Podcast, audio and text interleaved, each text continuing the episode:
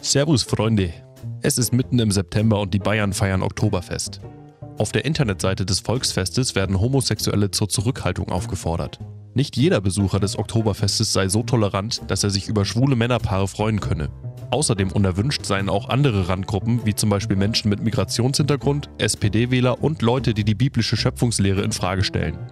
Frauen sind ausdrücklich erwünscht, wenn sie ein Dirndl gut ausfüllen können. Die sollen sich dann umgehend bei Lothar Matthäus an Tisch 6 im Paulanerzelt melden. Was sonst noch so los ist in der Welt da draußen, hört ihr hier in Demisiers Wochenrückblick, Kalenderwoche 38. Montag. Deutschland hinkt im digitalen Ausbau hinterher.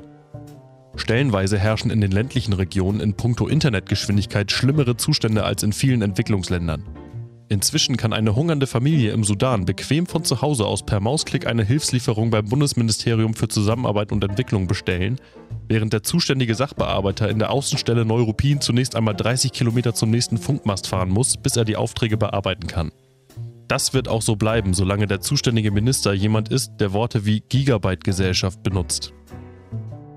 Dienstag. Der Spielwarenkonzern Toys R Us ist pleite. Analysten an der Börse behaupten, es sei ein Fehler gewesen, auch Spielgeld als Zahlungsmittel zu akzeptieren. Der kleine Tim, Konzernchef des Spielzeugriesen, ist völlig aufgelöst.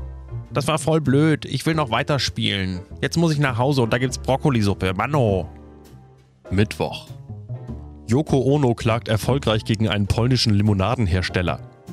Das von der Firma hergestellte Getränk darf künftig nicht mehr John Lemon heißen. Dies ist nicht der erste Fall von Beatles Brause, der vor Gericht entschieden wurde. Vor Jahren schon ging ein Beatle gegen einen Saftproduzenten vor. Der wollte sein Getränk Apfelschorle McCartney nennen. Eine Brauerei in Thüringen war hingegen mit ihrem Mischgetränk Let It Bebop sehr erfolgreich. Donnerstag. Die Popstars der britischen Band Pet Shop Boys wurden in Rio de Janeiro überfallen. Man klaute ihnen die Geldbörsen und die Smartphones. Sänger Neil Tennant will nun noch einmal den Text Go West, Life is Peaceful There kritisch überdenken. Freitag. Heute wird die Städtepartnerschaft von Kiel und San Francisco feierlich besiegelt. Beide Städte erhoffen sich durch die Partnerschaft große Entwicklungsfortschritte. Kiel möchte sich von der kalifornischen Metropole Konzepte der Digitalisierung, des öffentlichen Nahverkehrs und des Wohnungsbaus abschauen. San Francisco erhofft sich durch die Partnerschaft, ähm, ja, gut, Fischbrötchen vielleicht. Ab und zu ein Fischbrötchen, genau, ist auch was Schönes. Das war's auch schon wieder für diese Woche. Ach übrigens, am Sonntag sind Wahlen. Ich fordere euch hiermit alle auf, euch von der Couch aufzuraffen und eure Stimme im Wahllokal abzugeben. Denn jede nicht abgegebene Stimme ist eine Stimme für die kleinen radikalen Splitterparteien. Und niemand hier kann wollen, dass die SPD wirklich in den Bundestag einzieht. In diesem Sinne, macht es gut und sagt nicht, ich hätte euch nicht gewarnt.